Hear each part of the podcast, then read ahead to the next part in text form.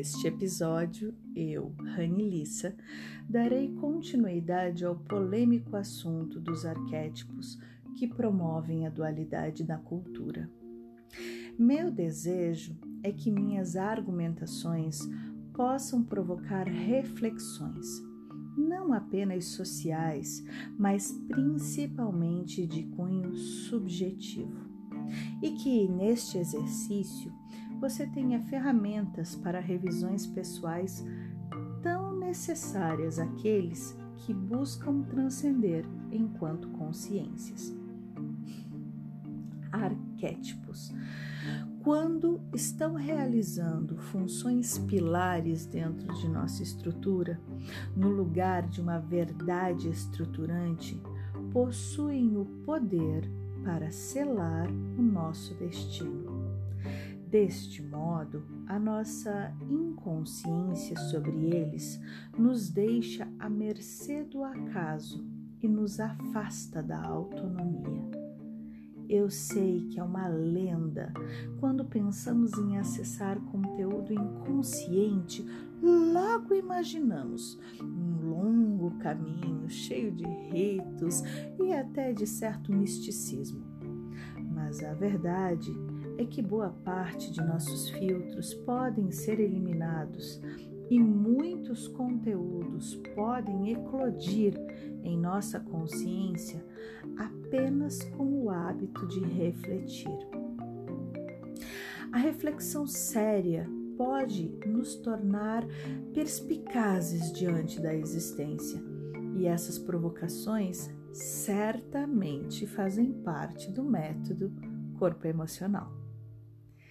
Certa de que você ouviu o episódio anterior, apenas recordo você de que a dualidade acaba por ser o manifesto da existência do Self, pois a existência, por precisar de movimento, se alterna em dois opostos, complementares, para que a vida assim aconteça da mesma força que a busca pelo equilíbrio de prótons e elétrons sustentam a estrutura atômica e possibilitam a formação de suas relações moleculares. Ah, a grandiosidade das leis físico-químicas. Outro exemplo de que nesta matéria, plano, dimensão, como você quiser chamar, existe a necessidade de opostos complementares para o movimento da vida é o ato de andar. Ninguém anda sem que ocorra o desequilíbrio. A busca do equilíbrio através de novamente se sentir desequilibrado. A verdade é que nos tornamos mestres neste caminho e nem percebemos conscientemente estas alternações. Aí você vai me dizer: para, Rani, eu vou quebrar esses seus exemplos. Afinal de contas, eu continuo vivo quando estou parado. Nem vou me aprofundar aqui sobre movimentos como pulsação cardíaca ou músculos peristálticos, mas vou considerar a famosa força da gravidade te puxando para baixo e sua cadeia muscular esquelética te organizando de forma oposta, no sentido vertical. Mas a existência da dualidade poderia nos gerar exemplos infinitos. Voltando aos nossos arquétipos estruturantes, a cultura sustenta dois grandes e poderosos arquétipos complementares ou opostos: o ser civilizado e o ser selvagem.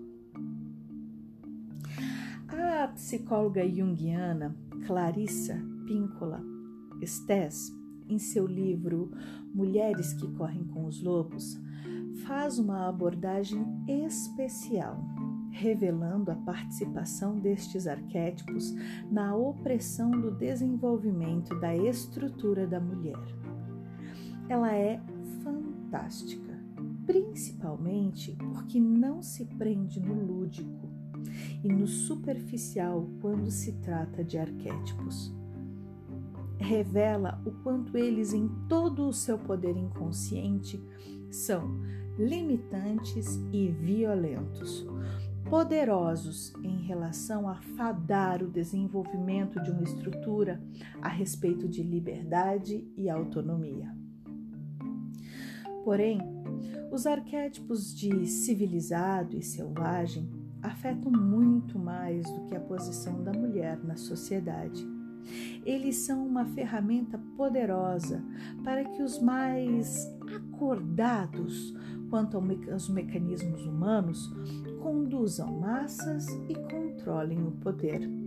Não há uma única pessoa que eu tenha acompanhado enquanto processo que não apresente conflito entre esses dois pilares existenciais. Ouso dizer que essa costuma ser uma fissura interna que afasta o sujeito do caminho da autoaceitação e polui consideravelmente o amor próprio além de se entrelaçarem fortemente com os arquétipos de feminino e de masculino, auxiliando a limitação de suas manifestações e de suas presenças nos gêneros. Vamos analisar começando do olhar cultural das exigências historicamente lançadas sobre a mulher. Nós estamos ouvindo literalmente há mais de dois milênios que a selvagem que nos habita é má, que ela nos desvaloriza, que deve ser controlada e contida.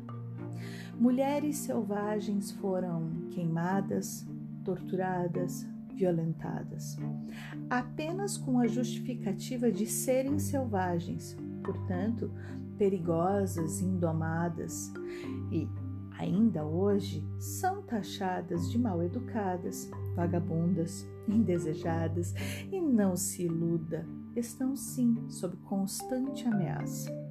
E assim, atrelamos diversas de nossas potencialidades a esta figura arquetípica e literalmente colocamos esta nossa parte em uma jaula interna. Não apenas por medo, mas por acabarmos nos convencendo de que isto é o certo, é o ser do bem.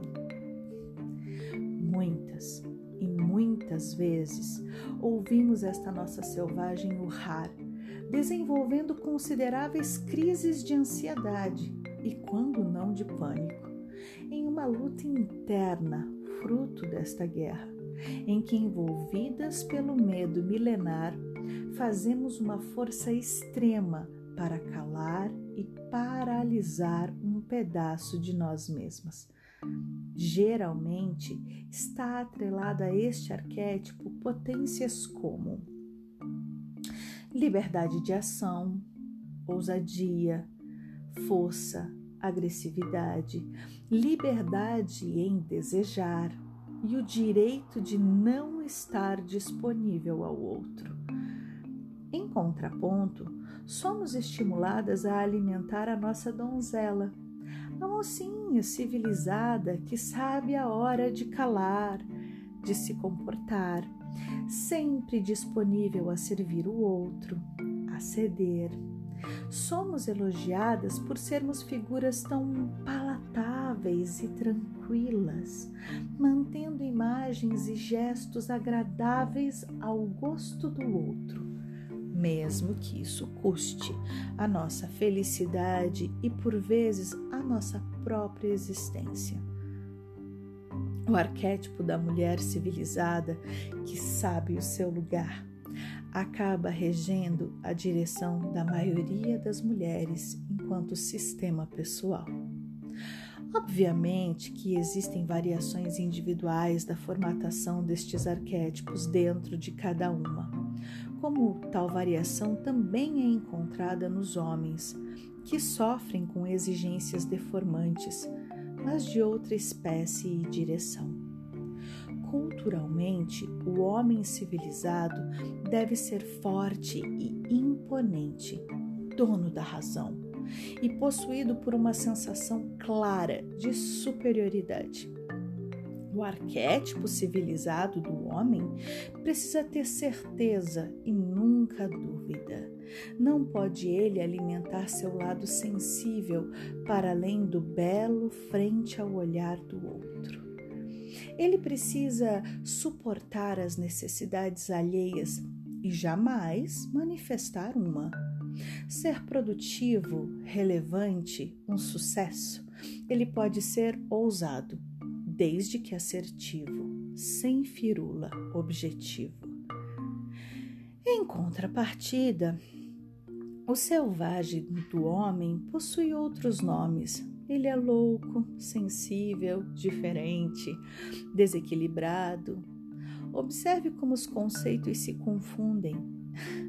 Ele é feminino, um pária para a classificação tradicional dos arquétipos em nossa cultura as potencialidades são sim invertidas quando distribuídas ao homem.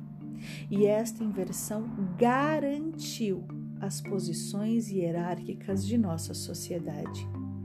Eu, pessoalmente, conheço muitos homens que sofrem por terem a sensibilidade ou outras necessidades emocionais predominantes em si já ouvi inúmeras vezes queixas de homens que sentem precisar sustentar a imagem de um masculino dentro desta visão de civilizado, sem que verdadeiramente compartilhem desta formatação interna. Há muitos machucados, existem muitos perdidos. Estes precisam ser ouvidos pois são mutilados há milênios. Por isso, eu insisto tanto de que não sejamos levianos com arquétipos. Ah, eu me identifico com este. Ah, sou assim. Por favor, vocês não se resumem a um arquétipo, dois ou três. Vocês são únicos.